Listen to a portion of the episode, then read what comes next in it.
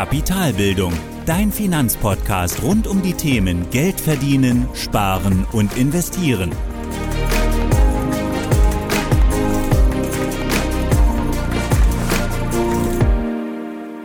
Hallo und willkommen zu einer weiteren Folge von Kapitalbildung. In der heutigen Folge geht es um das Risiko und im Speziellen um Risikoklassen. Wir sprechen also darüber, was Risiko ist, welche Risikoklassen es gibt und welche Anlageklassen dort enthalten sind und ob Risikoklassen überhaupt für dich sinnvoll sind. Dann fangen wir erstmal damit an, Risiko wieder im Allgemeinen zu erklären. Und zwar per Definition beschreibt man Risiko oder beschreibt Risiko die Möglichkeit, dass bei einer Entscheidung ein wirtschaftlicher Schaden entsteht bzw. ein Vorteil ausbleiben kann. Heißt also, Risiko ist der Umstand, dass eine Entscheidung für etwas einen Schaden mit sich bringt oder eben einen Vorteil auslässt. Beispielsweise eine Geldanlage birgt das Risiko eines Verlustes. Also das Ausmaß des Verlustes kann dabei aber unterschiedlich hoch sein. Und je höher die Wahrscheinlichkeit des Schadens, desto riskanter. Und je höher die mögliche Schadenssumme, ebenfalls desto riskanter. Risiko wirkt also im Prinzip auf zwei Arten. Erstens auf die Wahrscheinlichkeit, mit der ein Schaden eintritt und zweitens auf die Höhe des möglichen Schadens. Und hierzu dann kurz ein Beispiel. Stell dir vor, du investierst 1000 Euro in eine beliebige Geldanlage und angenommen, das Risiko eines Verlustes von 300 Euro liegt bei 20 Prozent. Dann ist die Wahrscheinlichkeit, mit der dein Schaden eintritt, gleich 20 Prozent. Und die Höhe des möglichen Schadens liegt bei 300 Euro oder relativ gesehen bei 30 Euro, also äh, Entschuldigung, bei 30 Prozent, also 30 Prozent von 1000 Euro, 300 Euro. Und oftmals, wenn man jetzt mit Menschen über Geldanlage spricht, wird Risiko gleichgesetzt mit Verlust. Und das ist einfach falsch. Weil Verlust bedeutet, du hast bei deiner Geldanlage schon etwas verloren, also du hast einen Verlust realisiert. Und Risiko bedeutet ganz einfach, dass die Möglichkeit besteht, Geld zu verlieren. Aber auch bei deinem Geld auf dem Girokonto besteht die Möglichkeit, dein Geld zu verlieren. Die Wahrscheinlichkeit ist zwar sehr gering, aber jede Geldanlage oder jede Entscheidung bringt ein Risiko. Ein Risiko in dem Sinne, dass ich eben einen Schaden erleide oder aber, dass ein anderer Vorteil ausbleibt. Und nichts ist zu 100% sicher, nur manche Anlagen sind eben risikoreicher und manche eben weniger risikoreich. Also Risiko ist ganz einfach gesagt die Möglichkeit eines Schadens und eben nichts anderes. Und genau mit diesem Wissen schauen wir uns jetzt dann mal die Risikoklassen an. Dazu muss man sagen, dass es einfach keine festgeschriebenen Risikoklassen gibt, wie auch bei den Anlageklassen zuvor in der letzten Folge. Jede Bank unterteilt ihre Kunden in andere Systeme ein oder in andere Kategorien, andere Klassen, um ihnen eben die passenden Produkte zu verkaufen. Und ich habe jetzt für diese Folge die fünf Risikoklassen der Verbraucherzentrale mitgebracht. Den Link dazu findest du natürlich auch in den Show Notes. Dazu zu sagen ist klar, je höher die Risikoklasse, desto riskanter die darin befindlichen Produkte. Und die Produkte, das sind ganz einfach die Inhalte der Anlageklassen aus der Folge von der letzten Woche. Fangen wir also an. Erste Risikoklasse, die nennt die Verbraucherzentrale sicherheitsorientiert. Und das sind im Prinzip alle einlagengesicherten Anlagen. Also alles Anlagen, die der europäischen Einlagensicherung unterliegen. Und hierin sind alle Bankguthaben, also in der europäischen Einlagensicherung, da sind alle Bankguthaben bis 100.000 Euro abgesichert. Und dazu gibt es das Einlagensicherungsgesetz, das im Zuge der letzten Finanzkrise eben auf 100.000 Euro angehoben wurde. Und es besagt ganz einfach, dass eine Bank pro Kunde die Einlagen bis 100.000 Euro absichern muss. Gibt es dann einen Bankausfall, also geht die Bank pleite, ganz schlicht gesagt, hat der Kontoinhaber, also du als Kunde oder ich als Kunde eben trotzdem Zugriff oder das Recht darauf eben, dass Einlagen, meine Einlagen, deine Einlagen bis 100.000 Euro abgesichert sind. Und solche einlagengesicherte Anlagen sind eben das Tagesgeldkonto, das Sparbuch, Girokonto. Also alles kurzfristig fällige Einlagen bei Banken. Wenn wir also nochmals jetzt unsere sechs Anlageklassen aus der Folge, also aus der vorigen Folge betrachten, sind hier eben in der Risikoklasse 1 die Geldwerte vertreten. Also sowas wie Cash, Bausparverträge, Sparbücher, also alles direkte Einlagen bei Banken, die eben abgesichert sind durch, den europäischen, durch die europäische Einlagensicherung ähm, zur europäischen Einlagensicherung habe ich dir auch in den Show Notes auch nochmal einen Link reingepackt ähm, zur genauen Erklärung, was das ist, falls es dich interessiert. Hier aber, wie gesagt, Risikokla Risikoklasse 1, sicherheitsorientiert, einlagengesicherte Anlagen. Damit kommen wir dann zur zweiten Risikoklasse, die nennt die Verbraucherzentrale konservativ. Und das sind festverzinsliche Wertpapiere mit guter Bonität. Also alle Anleihen von Staaten mit guter Bonität, zum Beispiel deutsche Staatsanleihen. Und gute Bonität heißt ja einfach, dass die Sicherheit gegeben ist, dass der Schuldner, also Staaten oder, Staaten oder Unternehmen, eben das geliehene Geld recht sicher oder sehr sicher zurückzahlen können.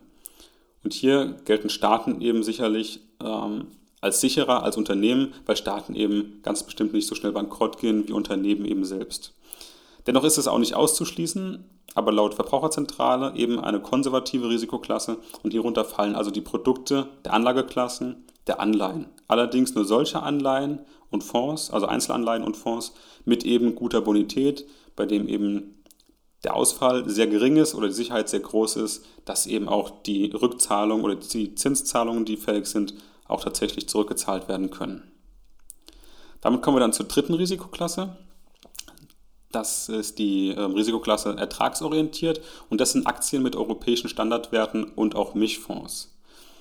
Also große namhafte Aktien aus Europa, zum Beispiel Aktien aus dem DAX wie SAP, aber auch Mischfonds, die mehrere Anlagenklassen abdecken und dadurch eben das Risiko minimieren. In Risikoklasse 3 finden wir also die Anlageklassen der Aktien, klar jetzt als ähm, zum einen als Einzelaktien, aber auch als Anlagevehikel. Wir finden daneben aber auch noch ähm, Standardwerte und auch Mischfonds, die eben mehrere Anlageklassen vereinen. Damit kommen wir dann zur vierten Risikoklasse, die nennt sich spekulativ und das sind Aktien und Aktienfonds von außereuropäischen Standardwerten. Dazu gehören aber auch noch zur Risikoklasse auch noch Anleihen mit mittlerer Bonität.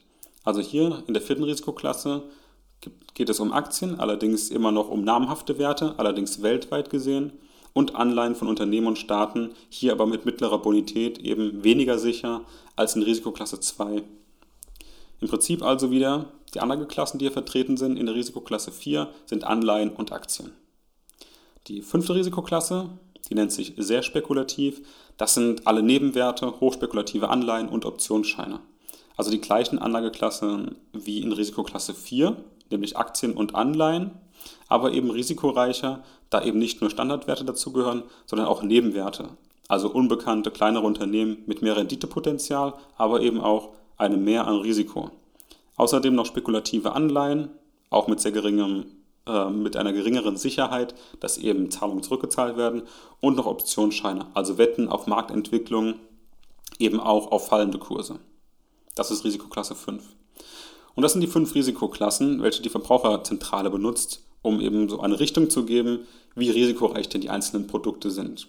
Also Risikoklasse 1 sicherheitsorientiert, Risikoklasse 2 konservativ, Risikoklasse 3 ertragsorientiert, vierte Risikoklasse spekulativ und fünfte Risikoklasse sehr spekulativ. Wie gesagt, es gibt hier keine einheitlichen Risikoklassen und jede Bank kann die anders gestalten, auch in der Anzahl. Also manche Banken haben bis zu sieben Risikoklassen. Wichtig ist nur zu wissen, je höher die Risikoklasse, desto riskanter die enthaltenen Produkte oder Geldanlagen. Aber auch desto höhere, Renditen sind natürlich möglich. Denn das Risiko steht, wie gesagt, auch immer in direkter Verbindung zur Rendite. Ganz wie äh, in der Folge zum magischen Dreieck, das hatten wir, glaube ich, in Folge Nummer 6 besprochen. Ähm, denn ohne Risiko gibt es einfach keine Rendite und keine Rendite, ohne auch ein Risiko einzugeben. Wie gesagt, das Ganze findest du auch in der Podcast-Folge zum magischen Dreieck, verlinke ich dir auch in den Show Notes, Folge Nummer 6. Und damit kommen wir jetzt zur abschließenden Frage, wie sinnvoll sind eigentlich solche Risikoklassen? Wofür brauche ich die? Und jetzt erstmal aus der Sicht der Banken, der Geschäftsbanken, die eben Finanzdienstleistungen anbieten, Finanzprodukte auch anbieten, ist es insofern sinnvoll, dass sie sich eben selbst damit absichern. Denn Banken, also die Geschäftsbanken, die ihre Leistungen hier in Deutschland anbieten, werden von der BaFin kontrolliert. Und die BaFin, das steht für Bundesanstalt für Finanzdienstleistungsaufsicht und die BaFin ist einfach gesagt die Aufsichtsbehörde für alle Bereiche des Finanzwesens in Deutschland. Und darunter fällt eben auch die korrekte Kundenberatung und da auch die Einordnung der Kunden in geeignete Risikoklassen. Und geschieht dies nicht, also sortiert oder teilt ähm, eine Bank ihre Kunden nicht in solche Risikoklassen ein, handelt die Bank eben gegen die Auflagen der BaFin.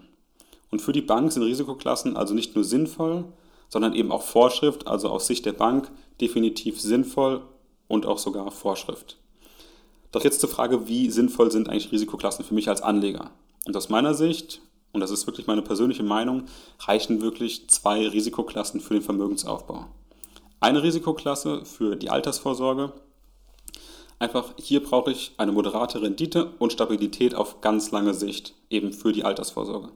Daher kommen hier nur solche Geldanlagen in Frage, deren Risiko so gering ist, dass ein Ausfall, also sollten sie ausfallen, dass der Ausfall eben durch so schwerwiegende Ereignisse zu begründen ist, dass ich im Prinzip ganz andere Sorgen habe.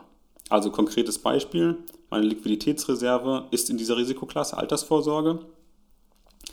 Sollte hier das Geld ausfallen, also meine Liquiditätsreserve, mein Geld auf dem Tagesgeldkonto, sollte ich hier nicht mehr drankommen, sollte die Bank nicht mehr in der Lage sein, mir das Geld zurückzuzahlen, dann muss ich mir ganz andere Sorgen machen, denn das würde letztendlich bedeuten, dass der deutsche Staat, denn der steht hinter dieser Einlagensicherung, ähm, einfach nicht mehr zahlungsfähig ist. Und wenn der deutsche Staat nicht mehr zahlungsfähig ist und die Einlagensicherung nicht mehr greift, dann haben wir vermutlich ganz andere Probleme, als dass ich jetzt meine Einlagensicherung oder das, als dass ich jetzt meine Liquiditätsreserve nicht bekomme, weil dann bricht das ganze Wirtschaftssystem zusammen, wenn beispielsweise der deutsche Staat nicht mehr zahlungsfähig ist.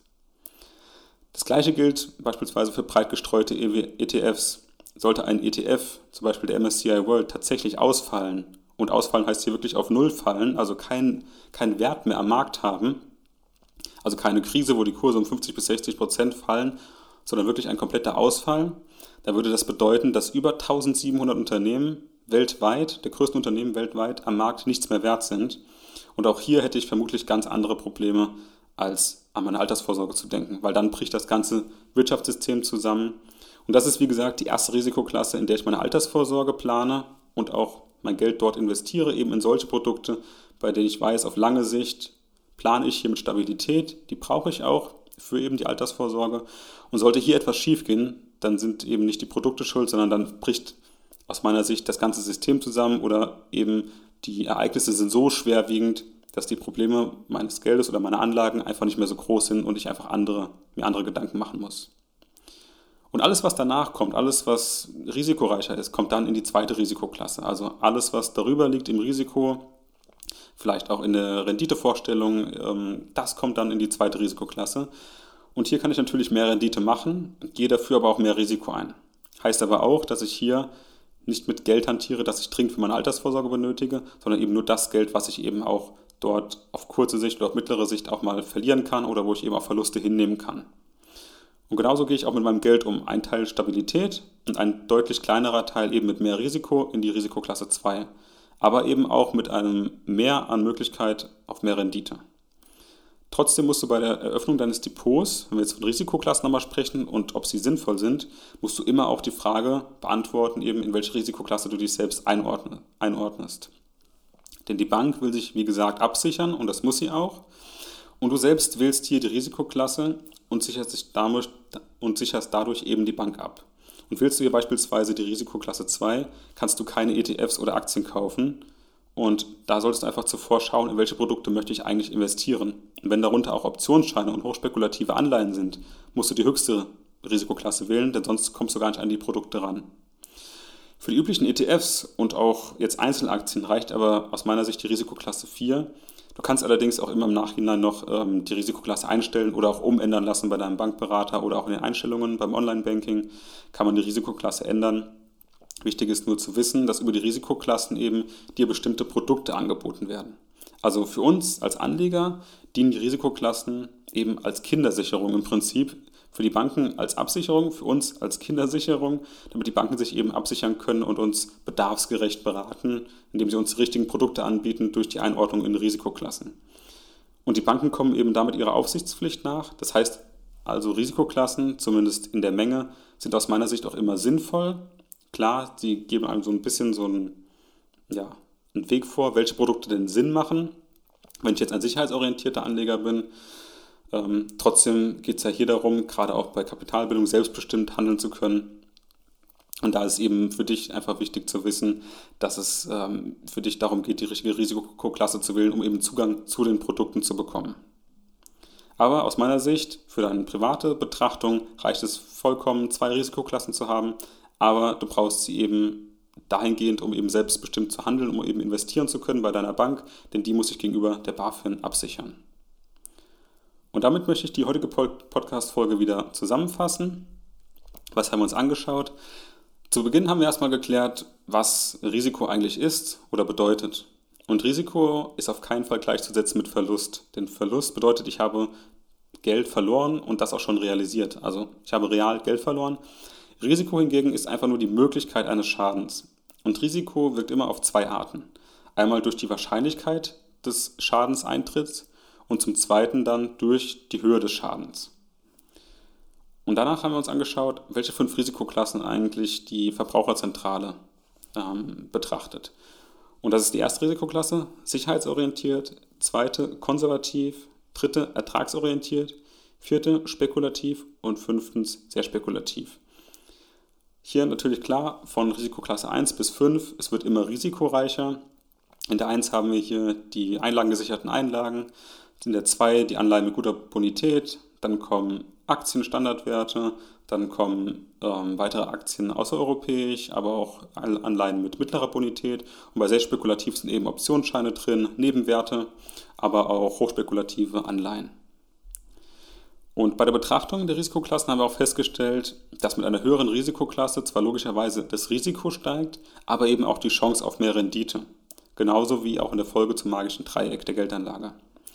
Außerdem gibt es keine einheitliche Einordnung oder Zuordnung und auch Definition der Risikoklassen. Manche Banken haben fünf, manche haben sieben Risikoklassen, aber auch innerhalb der Risikoklassen ähm, variiert immer noch oder variieren die einzelnen Anlageprodukte in den Risikoklassen.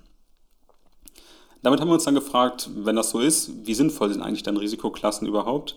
Und für die Bank sind sie essentiell, denn die Bank muss sich vor der BaFin rechtfertigen und sie wird auch von der Finanzaufsichtsbehörde überprüft.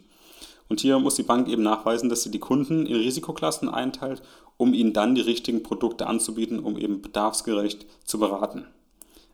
Und dahingehend wirken Risikoklassen wie eine Kindersicherung für unmündige Kunden. Also dadurch soll eben verhindert werden, dass wenig erfahrene Anleger eben nicht mit riskanten Produkten in Berührung kommen und eben bedarfsgerecht ihr Geld investieren. Also sicherlich auch sinnvoll für das Gros der Anleger, aber für uns als Selbstentscheider nicht wirklich interessant und auch einfach nicht notwendig. Zumindest aus meiner Sicht. Und daher reicht es völlig, wenn du dein Vermögen in zwei Risikoklassen einteilst. Den Großteil in stabile Produkte, bei denen ein Ausfall bedeutet, dass andere Dinge mächtig aus dem Ruder gelaufen sind.